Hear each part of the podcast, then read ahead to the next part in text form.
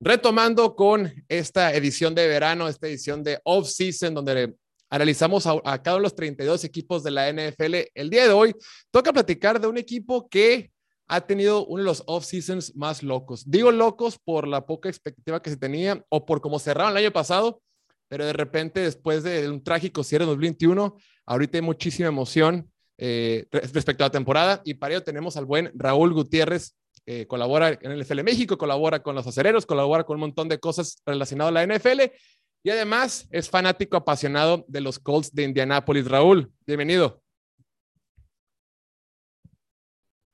Hola, hola Jorge, ¿cómo estás? Muchas gracias por la invitación y sí, como puedes ver, soy medio loco por, por los Colts y pues un gusto estar aquí para platicar del equipo de mis amores y de cómo va a pintar toda esta temporada. No, qué bueno. Justo, justo le escribí a Raúl, porque obviamente tiene experiencia cubriendo a los acereros también, a las Steelers, y le dije, a ver, ¿de quién quieres hablar? ¿De Pittsburgh? Híjole, a ver, está fallando aquí la conexión. ¿De quién quieres hablar? ¿De Pittsburgh o de, o de Colts? Y me dijo, nada, yo quiero hablar de los Colts porque es el equipo de mis amores. Está bien, válido. Luego checamos. Como debe ser, como debe ser. Oye, bueno, entremos directamente a, a la carnita, a lo bueno. Yo creo que desde lo que sucedió en 2019, obviamente con la salida del, del super gran Andrew Locke, creo que no, ha no había habido tanta emoción por un inicio de temporada como este año. Creo que ahorita la expectativa está bastante alta. La división está más flojita que nunca. Obviamente tienes equipos como Jacksonville, como, como Houston con quarterbacks de segundo año, con coaches de primer año. Y Tennessee está más débil que el año pasado. Entonces la división está abierta. El equipo de Indianapolis está más fuerte que en años pasados. Bueno, puntualmente la posición de coreback y la defensiva es bastante sólida. ¿Cómo te sientes? ¿Cómo percibes esa emoción y esa oportunidad que tienen para este año, mi Raúl? Pues como dices, yo veo que es un, un año que pinta muy bien para los Colts, tanto en el calendario, o sea, dificultad del calendario. El otro día estuve invitado en otro podcast, igual hablando del equipo, y repasamos juego por juego y yo decía, es que la neta son juegos muy ganables la mayoría. O sea, no, estoy diciendo que vamos a irnos invictos, pero, o sea, siento que con, con Matt Ryan, con el juego terrestre que tenemos, eh, con la defensiva, los integrantes, con Stephen Gilmore, bueno, está ahí está el caso de Gilmore todavía, pero Shaquille Leonard ahora ya, este, creo que pues pinta bien, pinta bien eh, eh, el, año y, creo que los Colts pueden dar la sorpresa ahí en, en la americana. Totalmente, y puntualmente una conferencia americana que se puso rudísima, pero a fin de cuentas los Colts con que ganen su división se metan a los playoffs y lo comentábamos, el equipo de Tennessee que es el eterno rival a vencer en esa división, pues ya la línea ofensiva de Tennessee está más débil, obviamente ya no está AJ Brown, eh, perdieron a dos linebackers importantes en, el centro de la defensiva. O sea, este año, este año pinta con todo y tienes un Matt Ryan que es una clara mejora que lo que tenía el año pasado con Carson Wentz, ¿no? Sí, muchísimo, muchísimo. O sea, lo que comentaba con, con un amigo es como si con Philip Rivers y Carson Wentz, o sea, le sacabas un susto a los Titans, con Matt Ryan debe ser como, o sea, no, no dominante, pero pues sí, muchísimo más certero y mucho más parejo ese, ese tiro. Sí, y justo... tal vez hasta un poquito más inclinado del lado de los Colts. Digo, a lo mejor estoy hablando un poco con el corazón, pero... Como debe ser. No, sí, y justo, justo quería entrar en materia un poquito con eso. Para empezar, tenemos claro, yo creo que el tema del quarterback no es lo más importante, fue la gran noticia del verano, bueno, el verano, del off-season. Eh, la temporada pasada, híjole, yo creo que en la, en la semana, estaba viendo ahorita el calendario del año pasado, yo creo que para la semana 16, después de que le ganaron Arizona en Navidad, creo que poca gente decía que Carson Wentz no iba a estar en el equipo en el 2022, ¿no? Eh, venía de ganar un montón de partidos casi al hilo, eh, después de una racha de empezar uno ganado y cuatro perdidos, empezaron a entrar en ritmo, el equipo empezó a funcionar bien, le ganaron a Buffalo por una paliza, no me acordaba de ese partido, güey, tremenda patiza que le metieron a Buffalo. A Buffalo, Arizona, Arizona, a los Pats, San Francisco. sí. San Francisco fue en ese partido de la lluvia que jugó muy bien este, en tiempo extra, bueno, en tiempo extra, en tiempo regular, eh, Carson Wentz. O sea, decías, por fin Carson Wentz llegó con Frank Reich, se entiende y con esto puede funcionar bastante, pero obviamente vino la debacle, vino la mayor eh, rompequinielas de la temporada en esa semana 18 con la derrota ante, yo me acuerdo que había leído un tweet, algún, alguna persona que sí, la NFL, ¿no? Que decía, pusieron el escenario, ¿no? En el dado caso que llegue a perder Indianapolis contra Jacksonville, bastaría con un empate entre Chargers y Raiders para que los dos pasaran los playoffs. Y todo el mundo decía, güey, es imposible, no va a pasar. Y de repente se acaban los partidos de la mañana y purrum ya había perdido. ¿Cómo lo viste? Y a nada estuvo de que pasara eso. Pues sí, digo, pierde primero, pierde primero el equipo de Indianapolis y luego se arma casi el empate. Pero a ver, ya estamos en un escenario más optimista. ¿Tú cómo ves este, esta ofensiva de Matt Ryan? ¿Qué diferencias crees que vamos a ver con el equipo? ¿Y crees que va a ser el Korak en 2023 y en adelante o solo es un parche por este año? el tema de los corebacks, o sea, me ha perseguido. O sea, yo, soy fan de los Colts pues, con Manning, ¿no? Yo crecí viendo Manning. Pues era Manning, Manning, Manning, Manning, Manning. En mi cabeza no había alguien más que Manning. Se va Manning, llega Locke y digo, ah, bueno, o sea, no es Manning, pero Locke, ¿sabes? O sea, Locke, Locke, Locke, Locke. Se va Locke y, y, desde que se fue Locke, pues mi mundo se ha caído un poco en, en la posición porque siento que llegan parches. O sea, unos mejores que otros, claramente. O sea, Philip Rivers creo que lo hizo bien.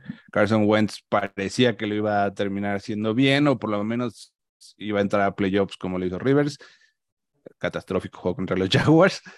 Y creo que Matt Ryan, pues sí, de los últimos tres, contándolo a él que han llegado al equipo, pues yo, yo sí lo veo como un parche, porque no es una, o sea, no es un coreback que veas a futuro. Promesa. Exacto, o sea, todavía, o sea, no es un Jimmy G, por ejemplo, que ahorita está muy de moda, ¿no? O sea, Jimmy G todavía puede llegar a un equipo y pues verlo tres, cuatro años a futuro, tal vez cinco, o sea, pero Matt Ryan pues te va a dar un par de años buenos, si, muy bien te va tres. Y creo que es un muy buen parche, eso sí, mucho mejor que Carson Wentz y probablemente que mejor que Philip Rivers, por lo menos en el papel.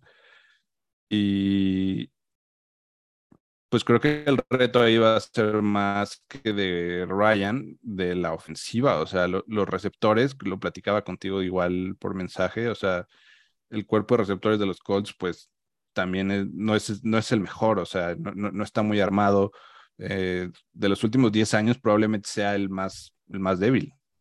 Totalmente. Y creo que es una gran, gran, gran, gran, es la gran duda de la temporada, la gran duda del off-season. Yo, yo veo a Matt Ryan y más allá de que, más allá de que es mejor que Carson Wentz, lo más importante es que el tipo no se complica. No, no, no, no, hace las cosas difíciles. De repente Carson Wentz tiene la bolsa, tiene la pelota en la bolsa de protección, se complicaba demasiado. O sea, le quemaban los pies. Le quemaban los pies, buscaba solamente los pases profundos por, por afuera, eh, casi no generaba jugadas que dieran eh, ya después de la recepción, eh, no buscaba el centro del campo y cosas que Matt Ryan sí. Matt Ryan se siente bastante cómodo jugando el centro, el, el, el centro de la defensiva, saliendo con es más, Matt Ryan hizo muy buen receptor a Davante Freeman. Por Dios, imagínate lo que va a hacer con Akeem Hines. O sea, el, el, el, la veteranía, la experiencia y la capacidad para entender las, las defensivas rivales simplemente es otra la que te va a dar Matt Ryan, ¿no? O sea, la inteligencia de Matt Ryan creo que es claramente, la inteligencia en el campo de juego es superior a la de, a la de Carson Wentz. Y, y, seguramente vamos a ver a, a, un game manager todavía, o sea, con toda la experiencia y todo el colmillo que tiene Matt Ryan que, que adquirió con, con los Falcons. Justo antes de entrar a, a grabar estaba viendo videos ya del training camp y lo que dices, o sea, tres pases de Matt Ryan a Alec Pierce, todos al centro, o sea, algo que nunca vi con Carson Wentz la temporada pasada con un slot o algo así, ¿sabes? O sea, Totalmente. Y, aparte también, seamos justos, Carson Wentz tuvo, hubo bajas, ¿no? No estaba Paris Campbell constantemente, Zach Pascal pues fue inconsistente y pues fuera Paris Campbell, Paris Campbell como que nunca ha estado. Para nadie, ¿no? Para ningún coreback. Pero se lastima por pura estar, o sea, nunca, yo no diría, tú dirías que es, o sea, sí es injury prone, o sea, sí es, sí es propenso a lastimarse, pero nunca son lesiones de músculo, siempre son como de mala suerte, güey. ¿No? Son de hueso. Ajá pisa mal, se extiende, se, resbala, o sea, siempre es algo. Sí, constantemente estaba checando sus lesiones y nunca es un músculo, siempre es o hueso, mala suerte, cayó mal o algo así, pero en general yo no diría que Paris Campbell es propenso a lastimarse, simplemente tiene creo que coinciden que se lastima bastante, pero si eres fan de Indianapolis, te vale madre si son peras o manzanas. El punto es que el tipo no juega, ¿no? Sí, y, y dicen, no, es que Paris Campbell es el nuevo Reggie Wayne. Pues sí, güey, pero no juega. o sea, pues sí, o sea, y creo que es de los jugadores que más tiene que demostrar este año. Entra, entra año de contrato, el equipo sigue confiando en él y va a ser el receptor 3 partiendo de que eh, puede jugar en el slot. Yo creo que en el slot lo hace, lo hace bastante bien. Antes, antes de entrar un poquito más al tema de los receptores, creo que es un tema, creo que es el más importante del off-season. Nada más estaba checando un, un, unos datos y decía eh, Matt Ryan, lo que comentaba de, de, de Davante Freeman, ¿no? Davante Freeman llegó a tener una temporada de más de 70 recepciones y tuvo dos temporadas de más de 50 recepciones en Atlanta. O sea, yo creo que un factor fundamental y, uno nuevo, y algo nuevo que va a agregar esta ofensiva, además de la veteranía que ya comentábamos con, con, con Matt Ryan, es el aspecto de Naheem Hines. Y lo ha comentado Chris Ballard bastante que quiere usar los dos corredores, quiere usar diferentes paquetes donde le dé más juegos a sus, pues no solo con, por tierra con Jonathan Taylor, ¿no? ¿Tú cómo ves esa parte de la ofensiva? Pues yo, el, o sea, ese tándem de corredores lo veo súper, súper fuerte, muy sólido. O sea, Jonathan Taylor, eh, pues ya vimos de lo que está hecho la, la, temporada pasada, dominando cualquier defensiva, la que le pusieran, la verdad lo, lo hacía o lo hace increíble Jonathan. Y Najin Himes, pues tiene como ese, esa chispa, ¿no? La explosividad, eh, apenas toma el balón, o sea, ya sea en carrera o en pase, y, la manera en la que acelera es impresionante, ¿no? Eh, yo creo que lo veremos mucho saliendo probablemente en pases pantalla o, o en estos wheels que luego le gustan hacer mucho a Frank Reich, pero yo creo que con Matt Ryan en los controles la, la, historia va a ser completamente diferente en el uso. O sea, si con Carson Wentz Najin Himes lució, yo creo que con Matt Ryan, pues como lo ha dicho Reich y, varios expertos en, el equipo, pues, o sea, que no les extrañe que en algún momento, o sea, se vea más dominante Hines que Taylor. Wow, sí, y por el impacto que puede tener una ofensiva de, Frank Reich, ¿no? Que le encanta este juego cruzado por el centro, generar, y lo comentábamos ya después de la recepción. Ahora, ahora sí quiero hablar puntualmente de los receptores, que es la gran, la gran duda, ¿no? Em, obviamente tu receptor uno es Michael Pittman. En papel, tu receptor 2 es Alec Pierce, a quien draftearon, a quien, quien se ha visto muy bien en training camp desde la primavera, eh, en, esos, en esos entrenamientos de novatos, pues estaba dominando como si estuviera en preparatoria todavía. Eh, se ha visto muy fluido, se le ve el, el, el fondo o, su, o, su, pasado de voleibol, de básquet. Es un súper atleta y luego está Paris Campbell. En papel, yo me siento muy cómodo con Michael Pittman, Alec Pierce y Paris Campbell para iniciar la temporada, pero siento que tú no tanto, no te gusta la profundidad, no te gusta el talento o simplemente que Paris Campbell es inconsistente. Pues claramente me preocupa Paris Campbell, ¿no? O sea, por, el tema que comentamos de las lesiones. Este, de Michael Pittman creo que es un año como crítico, no es año de contrato todavía, pero, o sea, como que le cayó la responsabilidad sin tener a alguien que le haya como, que lo haya cobijado, ¿sabes? O sea, estaba T.Y. Hilton, pero pues igual T.Y. estos últimos par de años pues estuvo muy lastimado. Obviamente te sirve tenerlo en el locker, pero pues, o sea, ver un ejemplo dentro del campo o en los entrenamientos, pues, creo que también ayuda muchísimo y a lo mejor Pittman no lo ha tenido y aún así ha dado buenos resultados. Creo que todavía, o sea, le cae esta responsabilidad de wide receiver 1 con no tan con la consistencia que me gustaría haberlo visto ya aceptando esta responsabilidad.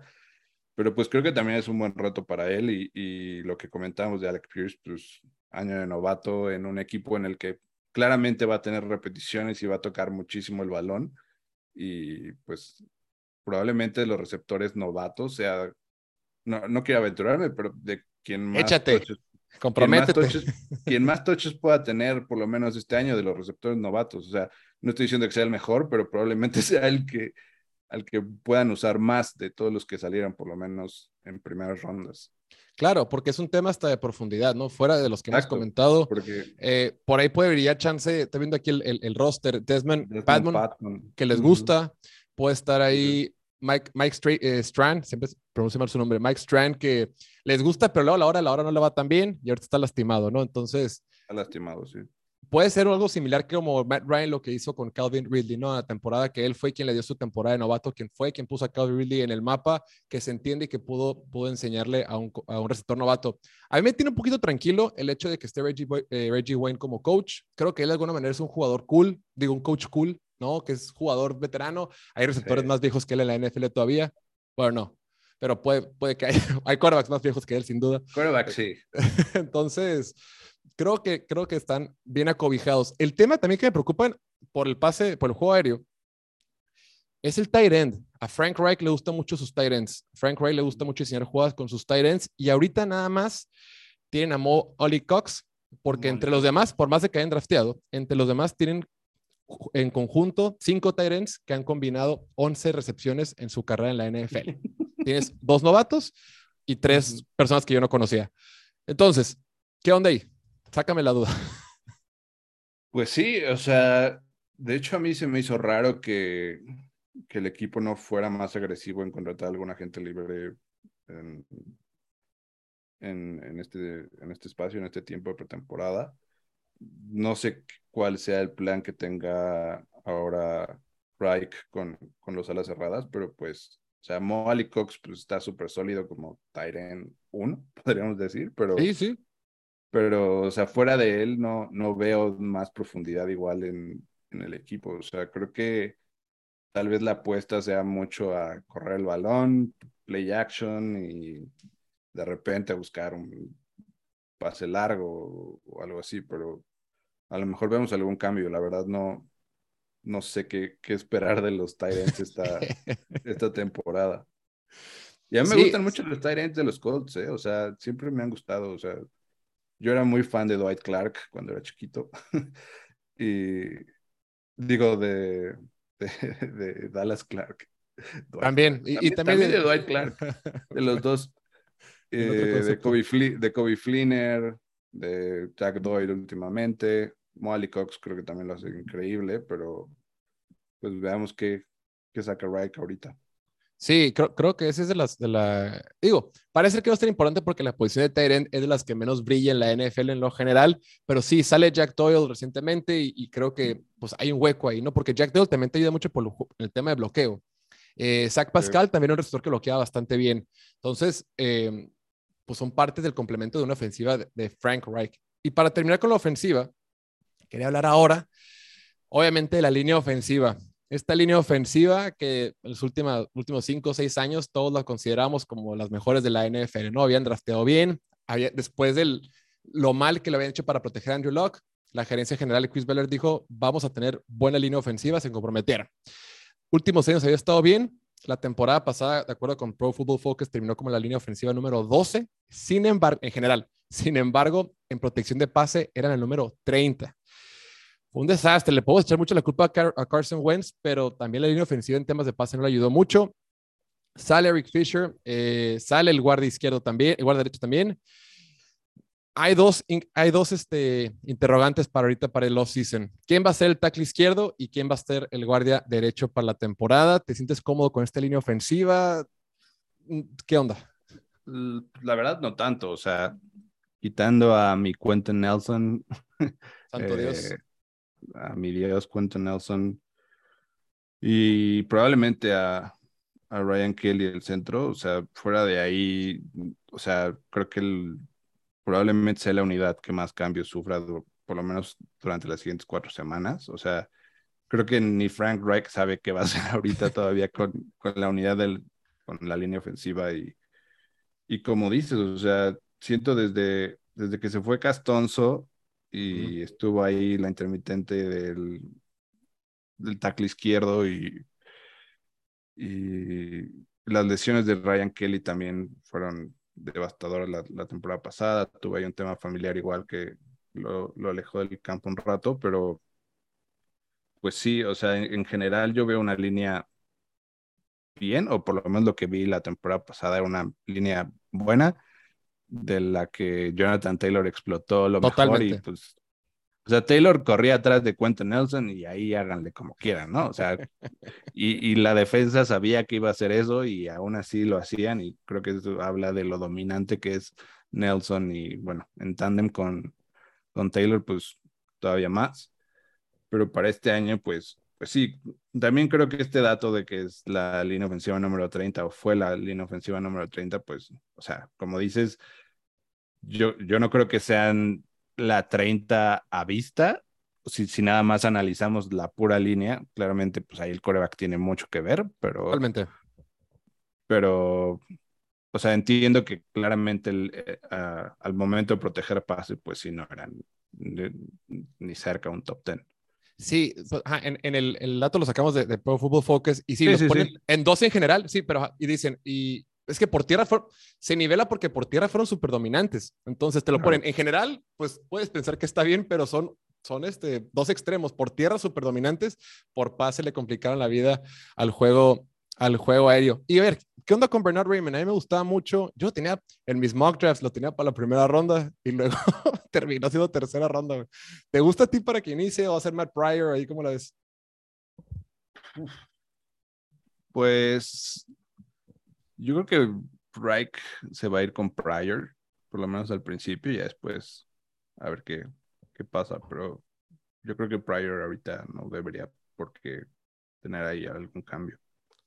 Va, sí, yo creo que a menos de que algo muy raro pase, alguna lesión, o que de plano haga alguna, sí, a, que pase algo muy extraño, tiene que tener siendo Matt Pryor el tackle izquierdo.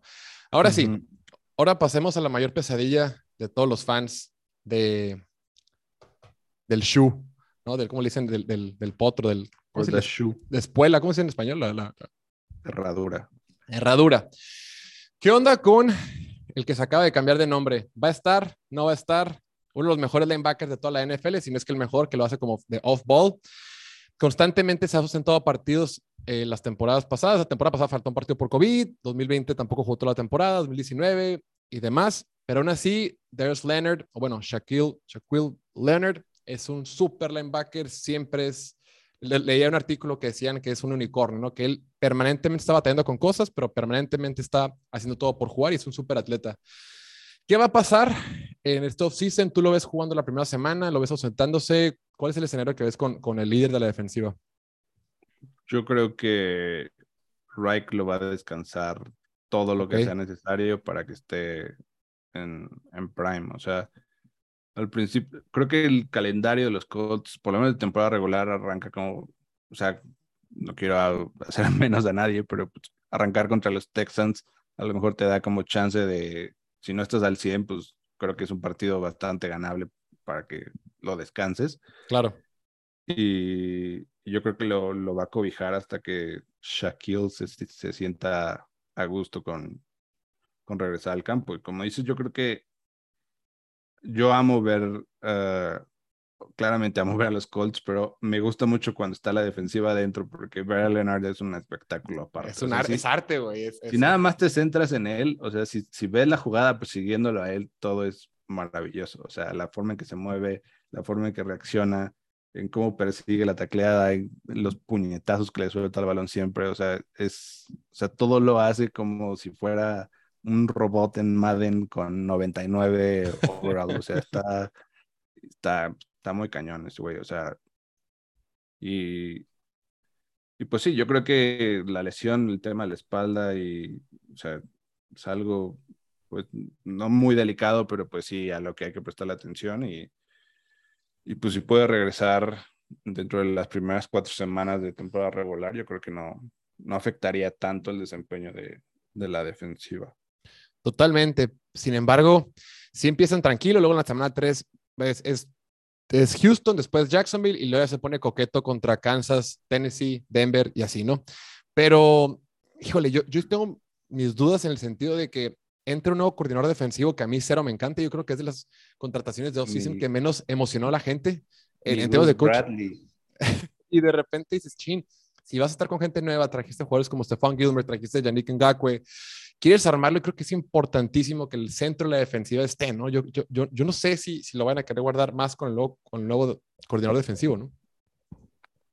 Pues sí, la, la, neta yo tampoco fui así gran fan de la incorporación de Bradley, pero pues, o sea, tal vez hasta el juego 3 con Kansas o Titanes en el 4, pues O sea, lo, que yo haría es tratar de cuidar a Leonard, o sea, ni siquiera pensando ya en este año, sino a futuro, en su carrera, en las lesiones. O, sea, o sea, fácilmente puedes sacrificar tres juegos al principio de una temporada por que Darius Leonard, bueno, Shaquille Leonard esté, sea constante y sufra menos lesiones, lo que le resta por lo menos del contrato que tiene con tu equipo, ¿sabes? O sea, pensando en, en que pues también es algo injury prone, no, no, no Parris Campbell, pero pues sí, como, como dices, pues no, no, no juega las temporadas completas por lo, por lo regular. Total, totalmente. Eh, y es el problema, como que ahí siempre está, siempre se recupera, siempre hablan de él que está en entrenamiento, está en recuperación y todo, pero pues o no. que juega lastimado. O que juega lastimado, ¿no? Sí. Sí, también. Ahora, eh, hablando de, la presión y, demás, la temporada pasada este equipo de Indianapolis fue número 25 en sacks. Mucha gente, a mucha gente le gustaba Matt Everflus, creo que por algo le, ofrecieron un trabajo como head coach. Creo que entre los fans o lo que leía de Indianapolis, a la gente le gustaba en términos generales el, coordinador defensivo. Pero en las quejas era de que él no mandaba blitz, que no presionaba al coreback, que casi no mandaba presión a, los corebacks, a los corebacks rivales. Ahora, Viene Gus Bradley, que en los últimos cuatro años ningún coordinador defensivo ha mandado menos presión a los quarterbacks que Gus Bradley. Nadie mandó menos que él cuando estaba en Chargers ni Raiders la temporada pasada. ¿Cómo le van a hacer este equipo de Indianapolis si no quieren ser los números 25 otra vez en sacks de toda la NFL?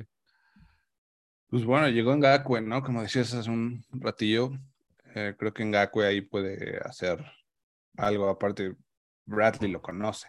Claro, para todo lado traído, ¿no? Tercer equipo. Sí. Eh, está en está Quiripay en su segundo año, está de Forrest Buckner, o sea, creo que por lo menos entre ellos tres la presión al coreback puede llegar si, si así lo quiere Bradley, ¿sabes? O sea, no es que siento que este año ya no es que no haya armas, o sea, tal vez el año pasado, pues sí, con Quiripay en su primer año y de Forrest Buckner, pues no había mucho de dónde explotar. Y al final creo que la defensiva pues lo hacía bastante bien. O sea, sí, a lo mejor Everflux no era el más fan de cargar los corebacks, pero, o sea, creo que el cuerpo de linebackers y hasta eso el perímetro, que yo sufría mucho, sufro mucho viendo el perímetro de los Colts en los últimos años, este, creo que lo hacían de, o sea, bien, a secas, o sea, cumplían. Y, y ahora con Engakwe, pues siento que sí puede llegar por ahí la, presión o, ese cambio del que tú hablas para empezar a presionar más a los corebacks. Está el dato este de Bradley, que por ejemplo yo no sabía ese dato de que era de los coordinadores que menos cargas mandaba, pero pues esperemos que con las armas que tienen lo, hagan, porque pues, teniendo a ellos tres, no, no veo por qué no, no hacerlo. Sabiendo que tienes ahora a Stephen Gilmore atrás y a Shaquille Leonard cuando esté sano, pues también como superpuesto, ¿no? Bobio que, o sea, creo que tienes como un buen respaldo como para de vez en cuando, a lo mejor no, no sé, el equipo más blitzero, pero meterle una presión al coreback. Totalmente. Y, y y, justo de la, de la, defensa secundaria creo que se han reforzado bastante. Obviamente tienes a Kenny Moore, que es Pro Bowler y demás. Se trajeron a Stephon Gilbert, ¿no? Un poquito ya veteranazo, pero pues todavía puede jugar. Y creo que Sarah Rogers también lo hizo bastante en la temporada pasada, cometía errores y demás. Pero en general, yo creo que sí es un grupo defensivo más sólido que el del año pasado. Creo que el grupo de corners ahora sin saltan a Rock ya sin, eh, creo que están mejor. Creo que el back, los backs defensivos me gustan. Si se mantienen sanos, ¿qué? Decías no sabes cómo sufría con Rock Yacine. O sea, de verdad no podía. O sea, me pasaba todo lo contrario a lo que me pasaba viendo a Leonard. O sea, si en una jugada me centraba a ver a Rock Yacine, ahí sufría muchísimo, no lo disfrutaba.